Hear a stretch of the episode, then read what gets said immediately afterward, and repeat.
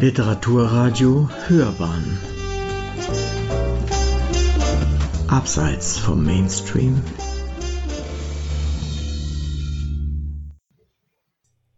Erst fallen Bäume, dann Schüsse. Ein Ökokrimi. Eine Rezension von Hannes S. Macher.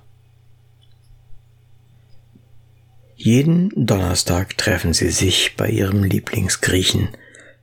Bei Souflaki und anderen Schmankerln samt Bier und Uso diskutieren Amira, Sarah, Alex, Ben und Matthias höchst engagiert über die Politik im Allgemeinen und die unfähigen Politiker im Besonderen, vor allem jedoch über die drohende Klimakatastrophe und die weltweite Umweltzerstörung. Beim Resonieren wollen es die intellektuellen Vollchecker, wie sie der Autor ironisch charakterisiert, freilich nicht belassen. Es muss gehandelt werden. Aber wie? Matthias schreitet als erster zur Tat. Er will ein Fanal setzen.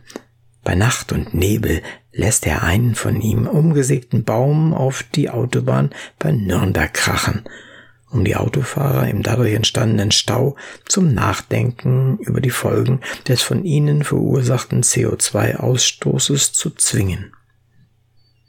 Erfolg freilich, wie zu erwarten, gleich Null.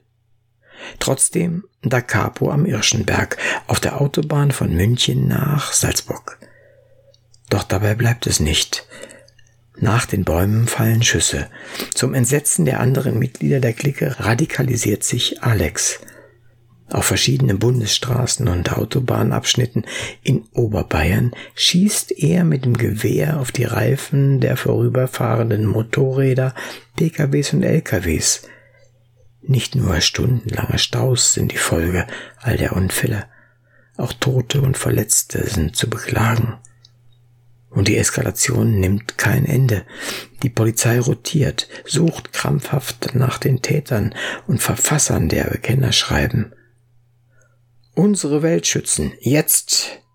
Die von Mal zu Mal immer kämpferischer ausfallen wie einen Film mit raffiniert ineinander verflochtenen Szenen, mit fiktiven Radiomeldungen und passenden Zitaten von Lao Tse oder Goethe bis zu Jimi Hendrix lässt Schönmüller geboren und aufgewachsen in einem fränkischen Dorf, diesen Ökokrimi über eine zunächst eingeschworene Clique von Studenten und jungen Akademikern als Umweltaktivisten ablaufen, deren Wege sich jedoch trennen, als Gewaltanwendung zum Ziel führen soll und dabei der Tod von Menschen in Kauf genommen wird. Ungemein spannend beschreibt der Autor im Brotberuf Gymnasiallehrer für Deutsch und Religion die Eskalation der Taten und Untaten und taucht psychologisch tief auslotend in die unterschiedlichen Charaktere der fünf Protagonisten ein wobei Amira und Sarah als frustrierte grünen Anhängerinnen und rational Urteilende seine volle Sympathie genießen.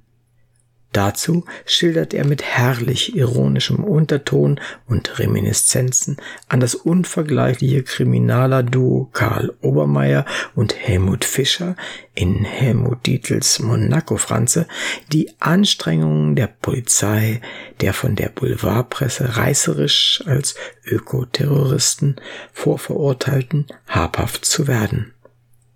Eingekesselt vom SEK versteckt sich Alex nach seiner letzten Autoabknallaktion im Windrad gegenüber der Münchner Allianz Arena, während Matthias in der U-Haft landet. Amira, Sarah und Ben wollen ein neues Leben beginnen. Ob es ihnen gelingt? Open End.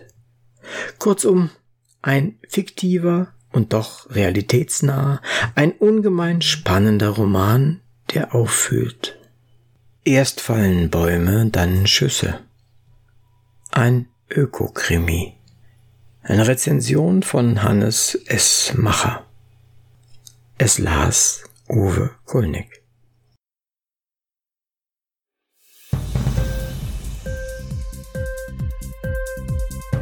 Hat dir die Sendung gefallen?